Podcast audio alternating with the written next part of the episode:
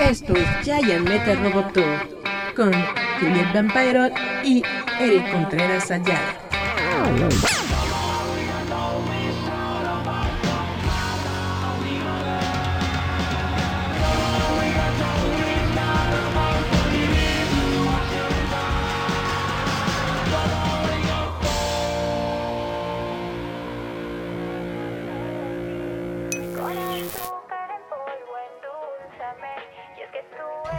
Na, na, na, na. Hola, hola chavos, ¿cómo están? Esto es Giant Metal Roboto, espero que se les esté pasando bien, espero que todos se encuentren tranquilos en sus casas, en donde quiera que nos estén viendo, escuchando. Yo soy Eric Contreras Ayala y vamos a darle pues pausa a todas las notitas que tenemos para el día de hoy.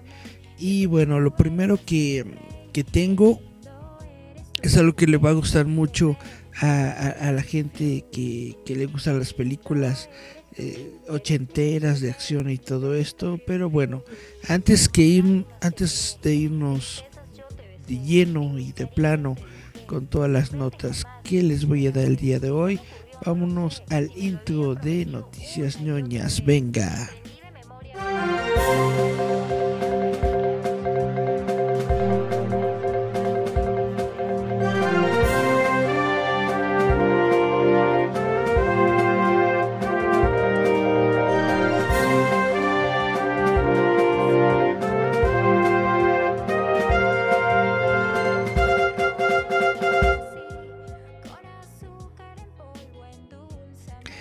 Ya estamos aquí.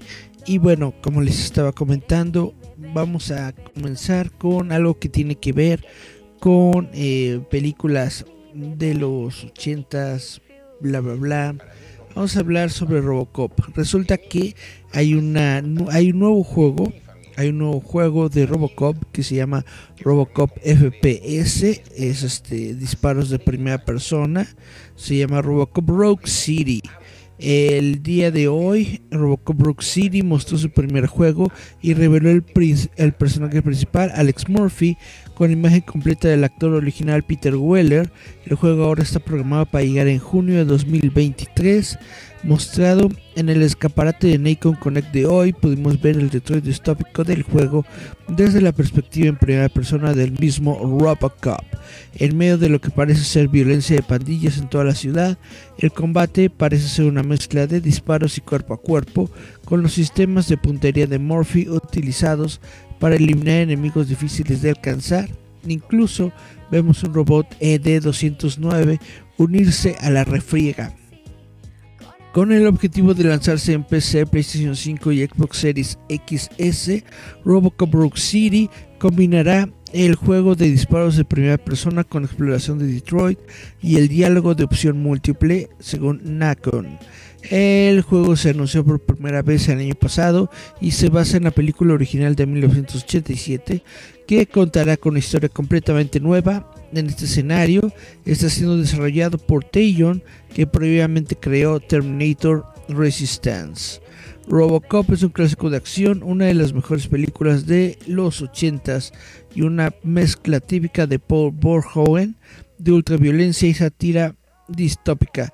Actualmente hay una serie de precuelas en desarrollo para televisión basados en la descripción de la serie de Detroit y Omni Consumer Products, que es la compañía que crea al propio Robocop. Pero bueno, más que palabras, yo creo que lo que ustedes quieren es ver este nuevo avance del juego de Robocop y se los voy a poner a continuación. Me avisan si se oye bien.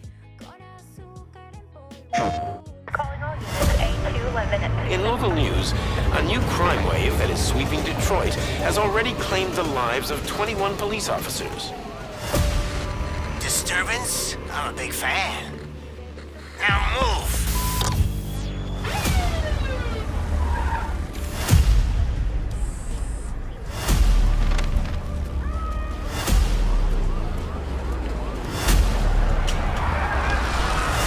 Can you fly?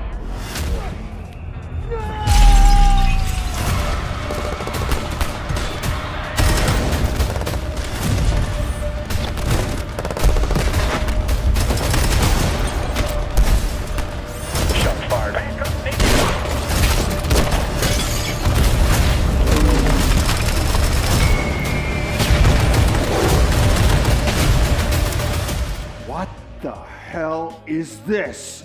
Where is all the money? We all saw it hesitate in a life and death situation.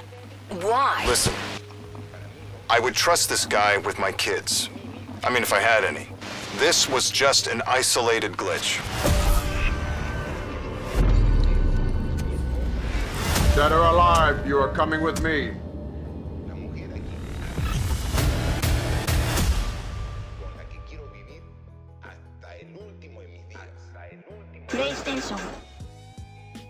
¿Qué tal? ¿Qué tal? ¿Les gustó el video? Si se pudo escuchar bien. Y bueno, pues esto no es todo lo que tenemos porque la misma compañía, Na- Nacon, Nacon, eh, acaba de revelar un juego de supervivencia de Terminator. ¡Ah! Robocop y Terminator. Nacon ha anunciado que está desarrollando un juego de supervivencia ambientado en el mundo post-acopal- post-apocalíptico de Terminator. Anunciado como parte del escaparate de Nacon Connect 2022, se reveló que el juego de supervivencia de Terminator, aún sin título, está en proceso en Nacon Studio Milán. Tiene lugar en un mundo abierto y se desarrolla entre los eventos del día del juicio final y la formación de la resistencia de John Connor. El juego contará con una historia original que se basa en los eventos retratados en las películas. Aún no se ha revelado ningún juego, pero hemos visto un avance cinematográfico que muestra un T-800 cazando a alguien en un entorno similar a un almacén.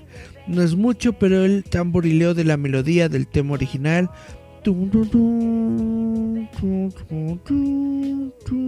se puede escuchar de fondo, así que al menos está eso. La serie Terminator no tiene la mejor historia cuando se trata de videojuegos o posiblemente películas posteriores a 1991.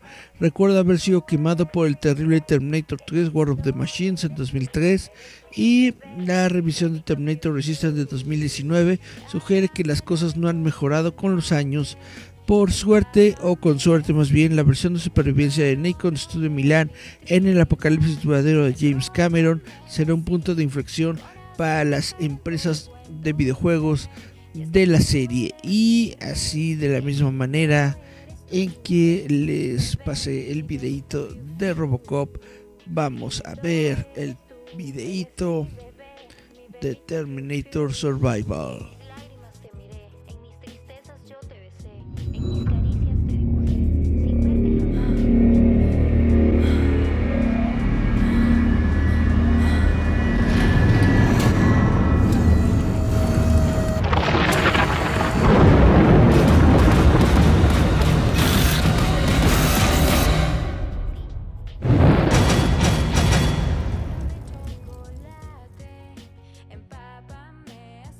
¿Qué tal? ¿Qué tal? Bueno, pues este estuvo mucho más cortito, más eh, compactito, porque es solamente un avancito de un minuto, que es lo que se ha dado. Y bueno, ya que hablé de estos dos juegos que quería que me parecen muy importantes, sobre todo porque es la misma compañía que le está el que está desarrollando ambos de estos juegos en la misma compañía, entonces no está muy lejano o no está muy sacado de, de onda que a lo mejor no podamos pensar en que podamos tener un juego de Robocop contra Terminator, igual que el que tuvimos en los años 80 que, que salió para Nintendo. Esperemos no tener uno de, de, de, de nueva generación, Robocop contra Terminator estaría muy genial. Y bueno, antes de continuar con las noticias que les tengo por el momento, vamos a checar nuestro Facebook a ver si tenemos mensajitos. Y chun chun chun. Cari Santiago dice: Hola. Miriam Sorel dice: Saludos, jefazo. Dice Miriam. Roboto.mx presente en Amas Sessions 2022. Así es, Miriam nos está haciendo el favor de cubrir esta, estos conciertos de Amazon, que son como sesiones en vivo, o, más bien son sesiones grabadas, como si fueran sesiones en vivo de diferentes artistas. Entonces ella se encuentra ahí en estos momentos en la grabación de estas sesiones con, diferentes artistas pop, eh, es en lo que tengo entendido.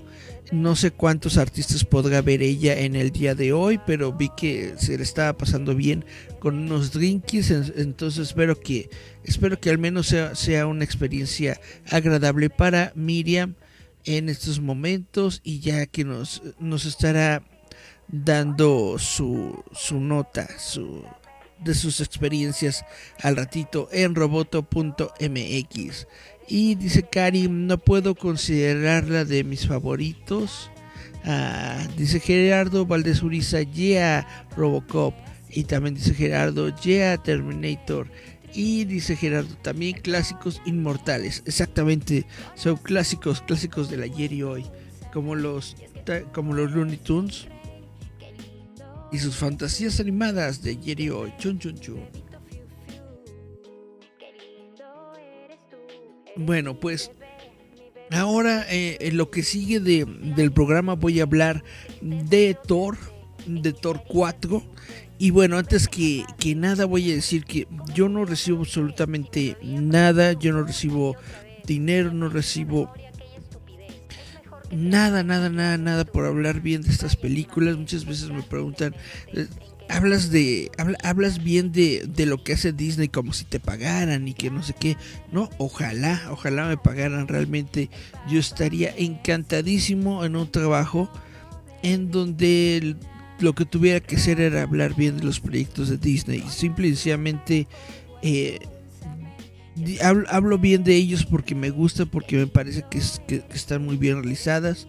Y bueno vamos a hablar en estos momentos de la película de Thor, Love and Thunder, Amor y Trueno, que tuve el, eh, el, placer, el gusto, la dicha, bla, bla, bla, de ir a la, a, la premier para prensa de esta película. Me parece que fue el martes pasado. ¿Martes o miércoles? Bueno, fue en, en esta semana. Y lo que yo puedo decir de esta película es que a mí me gustó mucho, me encantó la película, me parece que es una película muy emotiva, está muy bien desarrollada, está muy bien escrita, tiene personajes entrañables. Esta ya es la cuarta película con, Thor. Ya hemos conocido al personaje y al actor, pues mínimo de, cuatro películas de Thor. Más aparte las dos de, de Avengers, 2, 3, 4 de Avengers, ¿no? En la que ha ocurrido. Eh, yo creo que es el.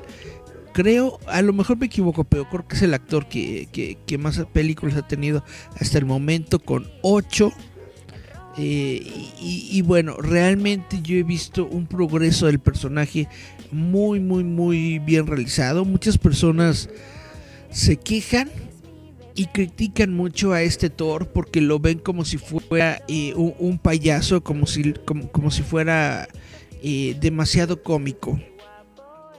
Y yo esto no lo veo como algo malo, yo lo veo como una de las características del personaje, justamente porque es, es, es, alguien que ha sufrido demasiado, ha sufrido muchas pérdidas, ha sufrido muchos, eh, muchos contrastes en su vida y pues la manera en la que él está tomando las cosas es en lugar de dejarse caer, en lugar de dejarse pues este devastado, que en su momento ya lo hizo cuando, cuando engordó en la, en la película de, Avengers, pues la forma de, de, actuar del personaje es ver las cosas buenas, ¿no? Ver, ver el lado positivo de la vida, ya tomárselo todo más tranquilo. Vaya, y yo creo que eso es parte de, de la naturaleza humana. Nosotros todos en algún momento nos, nos, sentimos muy decaídos y ya llega un momento en el que de plano prácticamente, pues no podemos decir que nos vale, ¿no? Pero que ya estamos más relajados sobre todo lo que ocurre a nuestro alrededor Realmente me parece que este es el momento al que ha llegado el personaje de Thor, de Chris Hemsworth. Me parece que está muy bien logrado su personaje. Ahora, eh, la película de Thor Love and Thunder eh, ha sido eh, catalogada como una, como una película de, romance. Definitivamente es una película sobre la, la relación de Thor con su, con su novia, ¿cómo se llama su novia?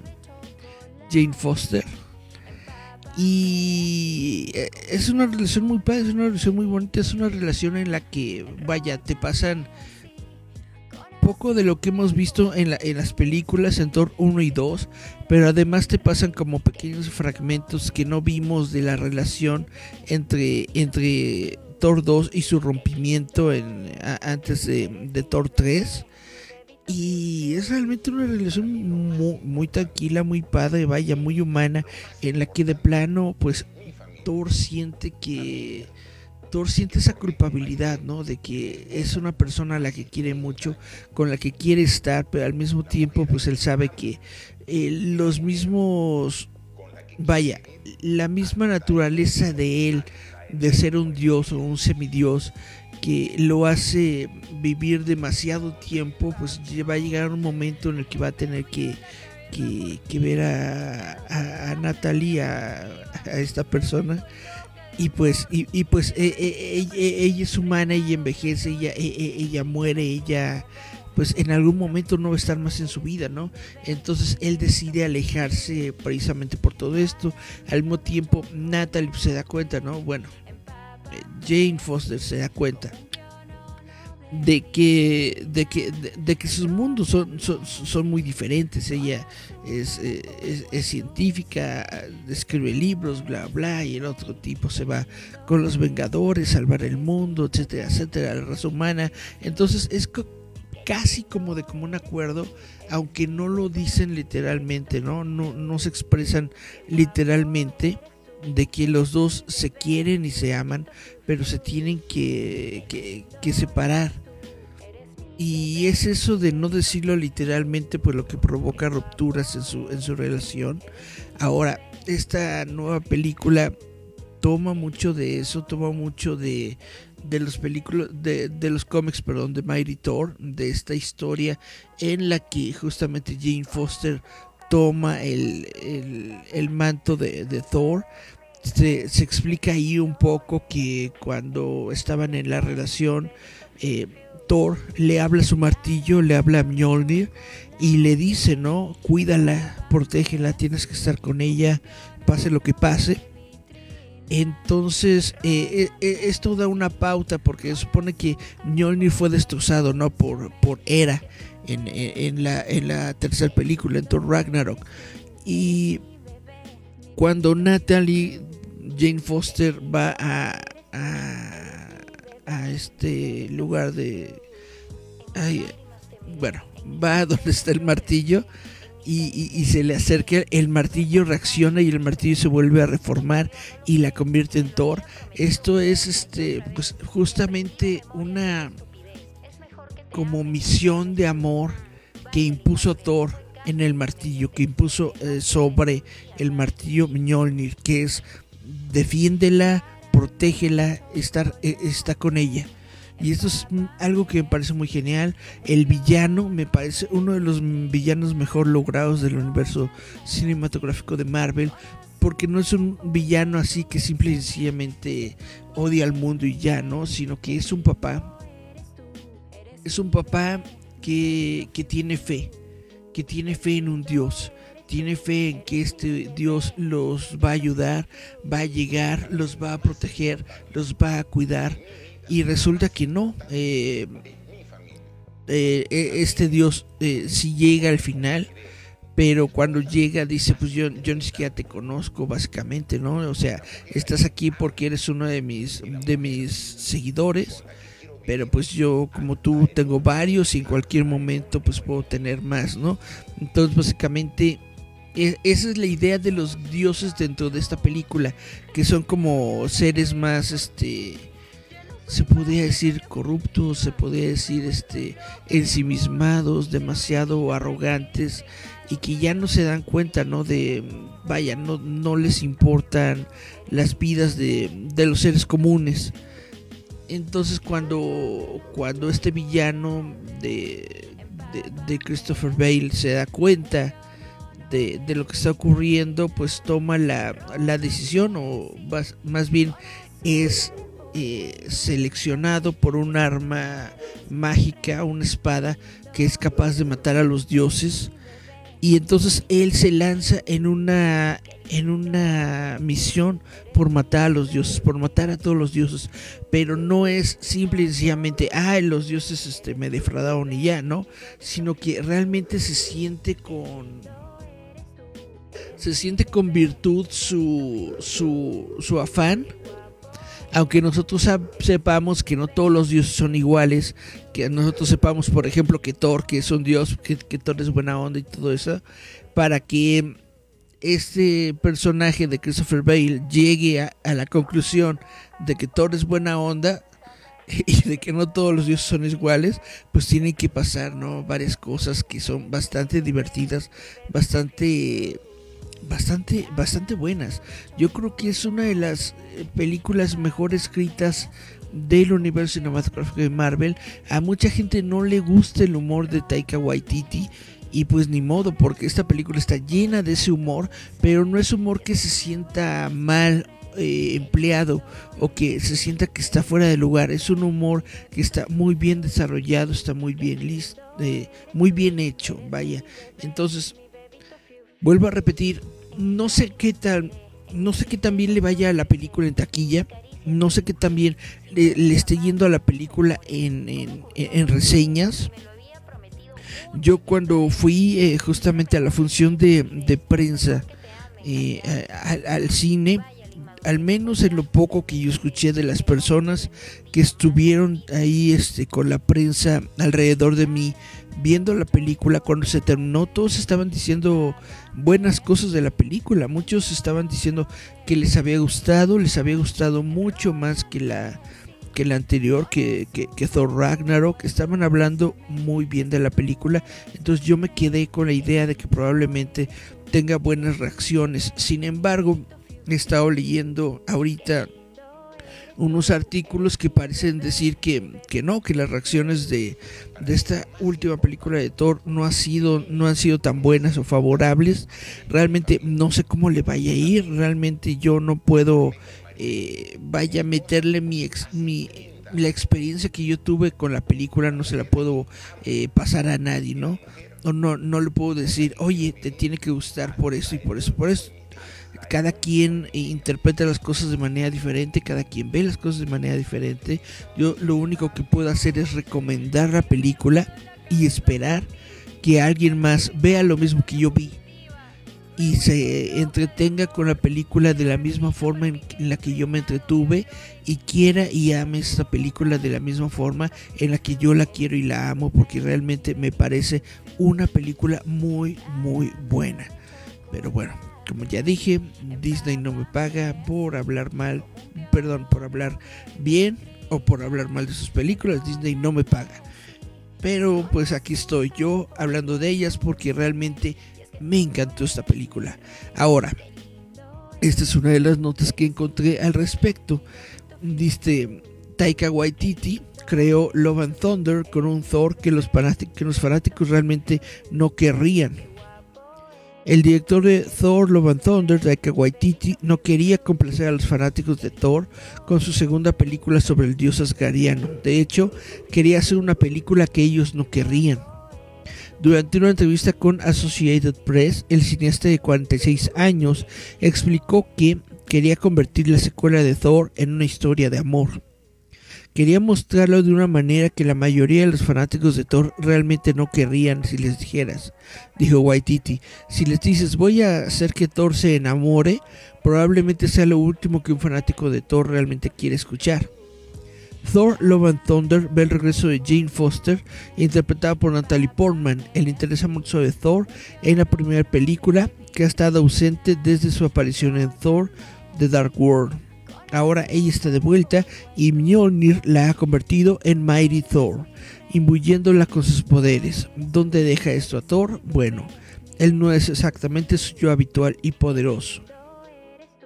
Para mí es bueno darle a los fanáticos algo que no sabe que quieren, dijo Waititi, especialmente con Ragnarok. Cuando me inscribí, muchos fanáticos se asustaron por eso. Eran como, ¿quién es este tipo? Él tomará a nuestro precioso Thor y lo arruinará. Y yo estaba como, sí, exactamente. Esa es exactamente mi intención. Y lo voy a hacer mejor, solo que aún no lo sabes. Y realmente siento que tiene toda la razón. Taika Waititi arruinó a Thor. Arruinó a Thor para todos los fans de cómics que quieren ese Thor simplón, eh, serio, eh, personaje de, de, de, de, historia, de fantasía X, ¿no? Pero Thor ha convertido a Thor, perdón, Taika Waititi ha convertido a Thor en un personaje mucho más humano, más creíble, más responsable, no sé. A mí me gusta mucho lo que ha hecho Taika Waititi con Thor. Y antes de seguir eh, abrumándolos con mi conversación, vamos a ver lo que hay en los mensajes. Dice, aún no la veo y ya me siento identificada con este Thor. Dice Gerardo, ah, es, perdón, el, el anterior fue de Cari Santiago. El mensaje de Gerardo dice, este papel le pesará al actor en el futuro, o sea que después cuando lo veamos en otra película sea difícil creerle. Pues no lo sé. Hizo la película de Hombres de Negro Internacional. No, no quiero decir que la película haya sido mala por él, para nada, al contrario. Él es de las cosas buenas de la película y yo lo veo pues a él como, como él, ¿no? Vaya, como, como, como el actor, no, no tanto como el personaje de Thor. Puede que llegue a, a, a, causarle algún mal en un futuro, pues igual y sí. Pero de momento ahorita el actor está cobrando como 10, 15 millones de dólares por película. Entonces no creo que esté muy descontento o, no a gusto con interpretar el papel de Thor. De momento no lo creo. De momento le está dando la vida eh, que siempre han querido a sus hijos ¿no? y a su familia. Entonces yo creo que con eso mínimo está el, el actor Hemsworth tranquilo con interpretar a Thor otros 10 o 15 años. Dice Cari Santiago, desde ya está marcado, mira la nueva de Hombres de Negro y te quedas que en cualquier momento sacará un chiste de Thor. Eso es que, que malo. Pero bueno, Gerardo Maldezurista, esta es la última película de Thor. Esta es la última hasta el momento, pero no es la última última película de Thor, porque al final de la película aparece en los, eh, después de todos los créditos aparece una pantalla que dice Thor regresará. Entonces, no, no es la última película de Thor. Chun, chun, chun, chun. Bueno, no sé si. Eh, yo creo que lo que más afecta a, ese actor, más que el personaje de Thor, yo creo que lo que más le está afectando es estar en películas cómicas o películas muy. Sí, vaya, de, de ese sentido como por, por, el comentario de Cari, yo creo que va, va, por ahí más la onda. Más de que la gente lo vea como Thor, la gente lo está viendo como, como alguien chistoso. Podría ser algo bueno, podría ser algo malo, no lo sé. Pero pues yo vuelvo a repetir, el tipo gana 15 millones de dólares por película. No creo que en estos momentos esté muy interesado en eso. Bueno, ya para terminar con Love and Thunder, Natalie Portman dice que sus principales escenas y personajes fueron cortados. Natalie Portman ha revelado que muchas imágenes de Thor, Love and Thunder terminaron en el piso de la sala de montaje. Había secuencias enteras, planetas, personajes y mundos que no terminaron en la película, que eran hilarantes y asombrosos y en los que dedicamos mucho tiempo y energía y ciertamente todo el equipo también diseñó y concibió, dijo Portman en una entrevista con IndieWire. Es increíble la cantidad de material excelente que no hay en la película, teniendo en cuenta la cantidad de material excelente que hay en ella. Por lo general, es como si solo estuvieras tratando de obtener suficiente material bueno para poner en una película y esto se desbordó, así que fue realmente sorprendente. La actriz reveló que algunos momentos cortados de la película eran escenas muy emotivas entre Thor y Jane y algunas escenas de química entre Jane y Valkyrie de Tessa Thompson. Portman y Thompson, que son amigas en la vida real, filmaron juntos tanto metraje sin usar que hay suficiente para reutilizar en una película derivada. Estaría muy muy muy feliz si pudiéramos ver esto, dijo Portman, porque ciertamente hay una especie de periodo que falta en la película. Siento que no necesariamente ves cómo se han vuelto cercanos, por lo que definitivamente estaría abierto y emocionado de ver eso. Christian Bale, quien interpreta el principal antagonista de Love and Thunder Gore, eh, había revelado previamente algunos de los personajes eliminados de la película, explicó que las escenas que presentan a Gore con Eldry, con A3, quien es Peter Dinklage de Avengers Infinity War, y el gran maestro de Thor, eh, Ragnarok, Jeff Goldblum, fueron recortadas del corte final. También se reveló que la actriz de Game of Thrones, Lena Headley, fue eliminada de la película después de una demanda entre la actriz y un ex miembro del Reino Unido de, de su agencia, la agencia Troika. Eh, Thor Love and Thunder marca la primera vez que Portman interpreta a Jane Foster desde Thor The Dark World de 2013, aunque la actriz hizo un cameo en Avengers Endgame de 2019. Y bueno, esto es lo que tengo sobre Thor. No más Thor en este programa. Pero sí continuamos con Marvel porque resulta que Daredevil de Charlie Cox y Kingpin de Vincent D'Onofrio han sido confirmados para la serie Echo de Marvel. Charlie Cox y Vincent D'Onofrio regresan como Daredevil y Kingpin en la próxima serie de Disney Plus Echo. Charlie Cox eh, regresa como Matt Murdock y Wilson Fisk. Según The Hollywood Reporter, eh, ellos volverán a interpretar los papeles que interpretaron en la serie de Netflix en Echo, lo que confirma los rumores de sobre sus, sus regresos. Marvel no proporcionó ningún comentario a este medio, que generalmente se considera una fuente altamente confiable para tales noticias. El artículo también señala que el programa tiene una trama en la que Daredevil busca un antiguo aliado, que no se aclaró quién es, aunque hay rumores que dicen que el programa prepara también el regreso de Kristen Ritter como Jessica Jones. Cox hizo su debut como Daredevil en el año 2015 cuando la serie lanzó la lista de series de televisión de Marvel de Netflix. Apareció en las tres temporadas del programa y The Defenders en 2017 que reunió a los personajes principales de la serie para enfrentarse a la mano, The Hand, eh, los ninjas de la mano.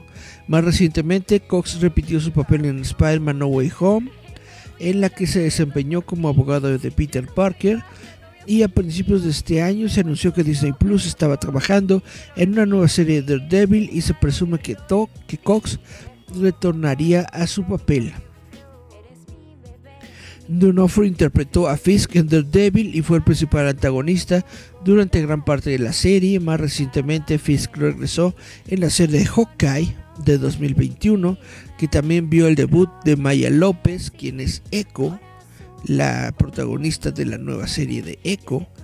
Y los rumores recientes afirman que Echo hará algunos cambios importantes en el personaje de Fisk y su historia se desarrollará hasta que él se postule para alcalde de la ciudad de Nueva York. Órale, chun chun chun. Vamos a ver si tenemos mensajitos. De Cari Santiago, cool. Sí, todo está cool. Y ahora no sé si hablar del Día de la Independencia. Vamos a hablar un poquito sobre el Día de la Independencia porque acaba de cumplir años. Y bueno, aquí dice que el Día de la Independencia redefinió el patriotismo para toda una generación. Independence Day de Roland Emmerich fue una película alienígena poco probable que explotó el patriotismo, pero cambió la definición de la palabra para muchos. Independence Day de Roland Emmerich es una divertida película de invasión extraterrestre en la que importantes monumentos son destruidos al estilo clásico de las películas de desastres, desde la Casa Blanca hasta Times Square y el mundo, el mundo y Estados Unidos sufrieron pérdidas catastróficas de vidas y refugio. Pero lo que ha convertido a la película en un pilar es cómo demostró que incluso las cosas más pequeñas pueden derrotar al adversario más grande. Y al hacer esto, la película también mostró a toda una generación la importancia del patriotismo. La película se centró principalmente en el presidente Bill Pullman, el capitán piloto Steven Miller, interpretado por eh, Will Smith, y el genio informático David Levinson, quien fue eh, interpretado por el actor Jeff Goldblum. Junto con muchos otros, estos individuos intentaron descifrar a qué tipo de enemigos se enfrentaban y cómo, cómo derrotarlo. Pero el único problema era que la amenaza en cuestión era un imperio alienígena centrado únicamente en la dominación mundial y en erradicar a la humanidad. Durante el tiempo de ejecución de la película, el mundo arrojó todo lo que tenía a estos enemigos, desde bombas nucleares hasta guerra científica. Finalmente, la respuesta llegó cuando Levinson se dio cuenta de que la mejor manera de vencer a la, la amenaza era desde dentro, instalando un virus para bajar sus escudos y hacerlos vulnerables a los ataques. A partir de ahí, el mundo trabajó en conjunto para coordinar un ataque aéreo sin precedentes que finalmente salvó al planeta, pero en este gran plan el mensaje de la película se mostró. Si bien el virus fue la chispa que llevó a la Tierra a luchar contra la inquietante amenaza alienígena, la voluntad del mundo de trabajar juntos salvó el día. Si no hubiera habido cohesión entre los países, los planes probablemente habían fracasado, pero la voluntad de defender algo más grande que ellos mismos sirvió como fuerza impulsora. El deseo de preservar la libertad y la independencia como especie más que como país cambió el rumbo de la batalla.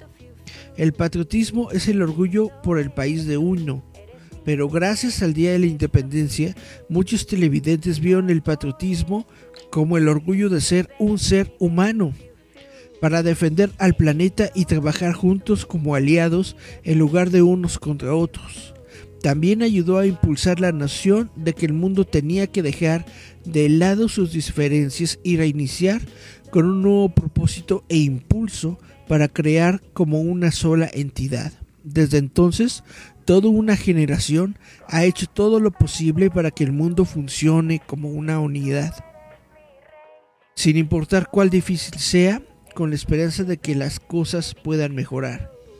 Día de la Independencia puede ser una película de palomitas. Puede que no sea perfecta, pero ofrece una acción increíble y un mensaje que supera a la película misma. La humanidad podría enfrentar algún día una amenaza que podría superarse trabajando juntos. Pero hasta ese día es imperativo que las personas aprendan a trabajar juntas ahora y sean patriotas con su país y el planeta en el que residen. El Día de la Independencia no solo redefinió el patriotismo, sino que le dio a toda una nueva generación un ideal que vale la pena defender. Y por eso, señores, el Día de la Independencia es una gran película, es un clásico moderno digan lo que digan, lloren lo que lloren.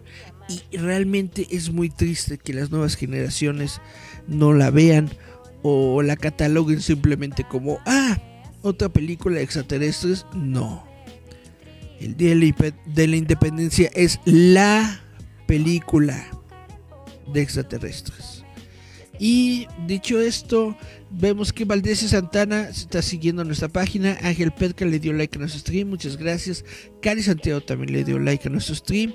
Vamos a ver, vamos a ver si me dejaron comentarios.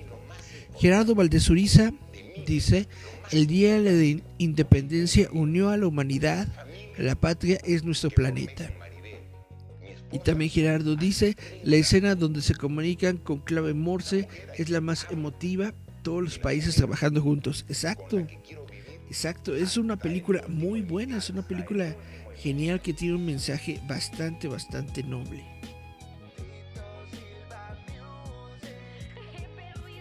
En fin, ojalá no se pierdan esas bonitas películas. La 2 también me gustó, Día de la Independencia 2 aunque no tiene a Will Smith, la verdad a mí sí me gustó mucho esa película.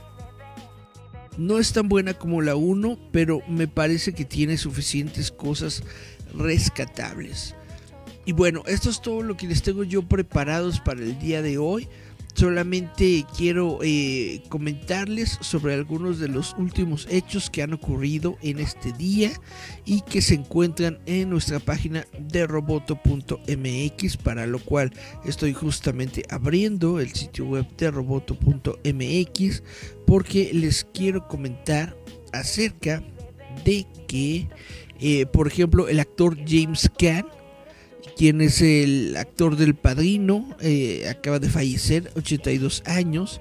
Xuan Xuan, Xuan Xuan, que era una, un- una pandita del zoológico de Chapultepec, también ha fallecido. Este, esta pandita tenía 35 años de edad. Y eh, el día de hoy también se dio la noticia del fallecimiento de Takahashi Kazuki, quien fue el creador de Yu-Gi-Oh! a los 60 años. Estas son tres muertes, tres muertes al hilo que fueron reportadas el día de hoy. El de Takahashi Kazuki, quien fue el, creador, el mangaka de Yu-Gi-Oh! Que Yu-Gi-Oh! en su momento fue todo un fenómeno de las cartas coleccionables. Eh, para muchos ya, ya pasó, sin embargo, para muchas otras personas es algo que todavía sigue vivo y que sigue palpable. Yo en donde lo veo es cada que me doy un vistazo por allá por el Comic Rock Show y veo que todavía hay chavitos, o sea, chavitos nuevos coleccionando cartas de Yu-Gi-Oh, intercambiándoselas jugando. Es cuando yo veo que todo esto de Yu-Gi-Oh sigue, sigue vigente y sigue permea- permeado en la cultura popular, al menos de, de México, yo sí lo veo. Y bueno, pues el, el- creador que, que hizo todo esto, Takahashi Kazuki, muere a los 60 años. Ahora también hay que decir que él creó, él creó el manga, él creó el concepto del juego, pero fue otra empresa, según tengo entendido, fue Konami o no, Konami es la empresa de ahorita, Bandai. Bandai fue la que creó el juego de Yu-Gi-Oh, es decir, la que hizo las reglas y creó las tarjetas y todo esto fue, fue, fue la empresa Bandai. Obviamente Takahashi tuvo, tuvo injerencia en, en los personajes y en el desarrollo y en el diseño y todo esto, pero el juego, juego de tarjetas como tal, es una creación de Bandai Konami, según tengo entendido. Corríjanme si me equivoco, pero creo que no estoy equivocado. Ahora, Xuan Xuan es la panda gigante que fue más longeva de México. Ella fue entregada a nuestro país eh, desde los años 80 eh, gracias a China. Los papás de, de Xuan Xuan fueron entregados a China en el año de 1900. Déjenme ver, chun, chun, chun, 1975 en una ceremonia de restablecimiento de relaciones diplomáticas entre la República Popular de China y México. Eh, China le regaló a México estos dos eh, panditas que eran Pepe y Jing Jing y ellos tuvieron este varios panditas de vaya dieron nacimiento a varios panditas y uno de ellos la más joven era eh, Xuan Xuan. Y ella era eh, tenía 35 años de edad y era la que había quedado más tiempo pues vaya de todos de todos la de toda esa generación que llegó eh, era ella y bueno eh, en, el paso de los años nacieron ocho crías aportando a la conservación de esa especie que se ha alejado de la extinción Actualmente hay más de 1800 pandas gigantes en vida silvestre en China y más de 500 en centros de reproducción y zoológico. La mayoría de estos en el mismo país de China, porque obviamente pues para China el panda es este no solamente es símbolo de la nación, sino pues es símbolo de la prosperidad y, toda la buena hondez en China. Chun chun chun. Ah, y también les tengo que hablar, por supuesto, de James Caan, que probablemente ustedes recordarán en la película El Padrino. James Caan fue, fue, fue, fue Santino. Santino Corleone. Sonny, Sonny Corleone en la, en, la película que era justamente el, el, el heredero del padrino después de que matan a, a, Corleone, o más bien después de que lo balean ahí, y queda todo, ah", ¿no? Entonces el, que, el, siguiente en el trono del padrino, se puede decir, era Sonny Corleone, y, pero Sonny Corleone lo, lo toman en una, en una caseta de, en una caseta de, de la carretera, y, ah", y entonces el padrino tiene que, tiene que llamar a una tregua Dice, miren cómo dejaron a mi hijo. Y entonces este hace una tregua con todas las otras este, familias de la mafia. Y les dicen, si le tocan un solo pelo a mi hijo, Michael, no lo tomaré como un accidente, lo tomaré como un acto de guerra. Total, que eh, Michael regresa, está, estaba exiliado en Sicilia justamente eh, eh, en Sicilia, lo regresan a, los Estados Unidos y Michael es el que crea el plan para acabar con las demás familias. Es muy buena película El Padrino y es muy buena actuación, muy genial Sonny, Sonny Corleone, Santino Corleone. Es, es un papel genial y bueno, además de del Padrino, estuvo en muchas otras películas, estuvo en Misery, mucha gente lo, lo debe reconocer como el escritor de Misery, que, que es este, ¿cómo se dice? Kidnapped, secuestrado. Eh, también estuvo en The Yards, estuvo en la película Elf. Y bueno, es, él fue un actor que nació en 1940 en el Bronx, de Nueva York, hijo de un carnicero kosher. Y bueno, es, fue un gran actor, la verdad. Al menos nos deja muchas películas, muchas producciones realmente inolvidables. Hay que reconocerlo, hay que homenajearlo. Yo creo que hoy toca, bueno, voy a esperarme a las 9 de la noche, porque hoy es el, el, programa del, del líder fantasma. No, no sé si sí lo van a realizar porque el líder y Jazz en estos momentos se encontraban este, malitos, medio enfermitos. No sé si van a realizar el programa o si solamente van a realizar una hora. Pero yo tengo en mis planes que después de que se acabe el, el programa de líder y de Jazz, justamente dedicarme a ver la primera película del padrino, que son como unas tres horas. Estaba yo pensando ponérmelo de fondo, ¿no? Mientras estoy trabajando, porque sigo trabajando en mi Boba Fett, ponerme la música, la música de, de, Nino, Nino Cota, las actuaciones de, de esos personajes y realmente ponerme el padrino de fondo yo creo que sería una forma muy muy muy bonita de terminar este día. Déjenme ver mis comentarios a ver si de casualidad tengo más comentarios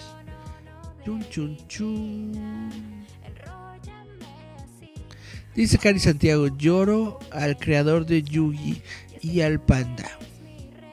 Dice Cari, se están yendo los grandes.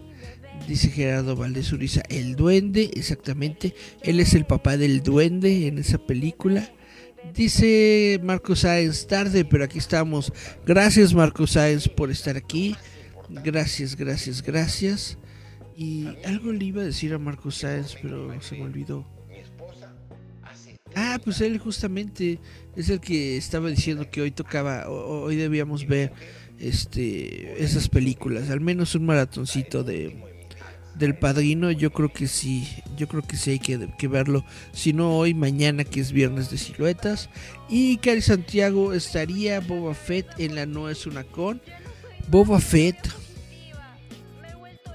yo creo que esto es algo que tengo que anunciar en algún momento. Boba Fett va a estar presente en la No es una con. Así es, Boba Fett va a estar presente en la No es una con. Chun, chun, chun, chun. Eh, y, ya que justamente eh, Cari tocó el tema, déjenme invitarlos. Este 16 de julio 2022 es el evento llamado No es una con, es un encuentro de artistas gráficos. La única pretensión que yo tengo al estar eh, haciendo este, este evento es hacer algo en donde la gente conviva, en donde la gente pase un buen rato, en donde la gente pueda estar ahí tranquila, mostrando su obra, enseñando las cosas que tienen a la venta a un nuevo, vaya, a toda la gente que está ahí, ¿no? Probablemente sean nuevos clientes, a lo mejor no, pero a toda la gente que está ahí, espero que puedan, eh, vaya a pasársela bien, acompañarnos y como primicia primicia auspiciada por Cari Santiago eh, como patrocinadora oficial. Les tengo que Boba Fett va a estar ahí. Boba Fett va a estar en la No es una con este 16 de julio del 2022. Chan, chan, chan, chan. Dice Bono Man, saludos Eric, saludos Bono. Espero que estés bien. Y dice Marcos Sáenz, es pertinente, sí es pertinente echarnos un, un maratoncito de James Gunn. Y Cari Santiago, guau, primicia Roboto. También me, me- me acuerdo mucho, Sony, Sony Corleone. Sony Corleone es, es, es- es- de mis per- personajes favoritos del padrino, pero también su, su hijo. Su hijo no legítimo, o sea, su, su hijo fuera del matrimonio no reconocido, Vincenzo Corleone. Vincenzo Corleone, que es el, el personaje principal del Padrino 3, que también me gusta, a mí me gusta mucho también el Padrino 3. Hay gente que, que, que la cataloga como película menor de las tres del Padrino. A mí me parece que es, que es muy buena película, pero bueno, Vincenzo Corleone, que está, ah, es interpretado por ese cuate del Ron. ¿Cómo se llama el Ron? Ah, se me olvidó su, su, su, su nombre, que vende Ron. Pero bueno, total, ya se me está yendo la onda. Ya es- estoy dejando a las cabras subir al monte. Entonces esto significa que ya tenemos que irnos. Esto fue J Metal Roboto. Yo fui Eric Contreras Ayala. Muchas gracias a todos los que estuvieron aquí. Muchas gracias a los que me permitieron el, el- honor de, de- estar en sus casitas, en sus teles, en sus celulares o en donde nos vean. Muchas gracias. Y yo regreso el día de, de- del sábado, el sábado a la una de la mañana. Regreso con historias de Mello, con eh, visitantes nocturnos.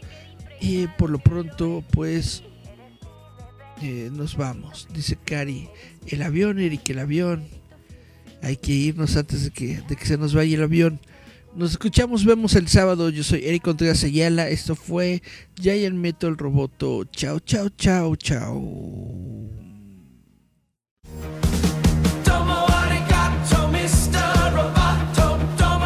Esto es Giant Metal Roboto.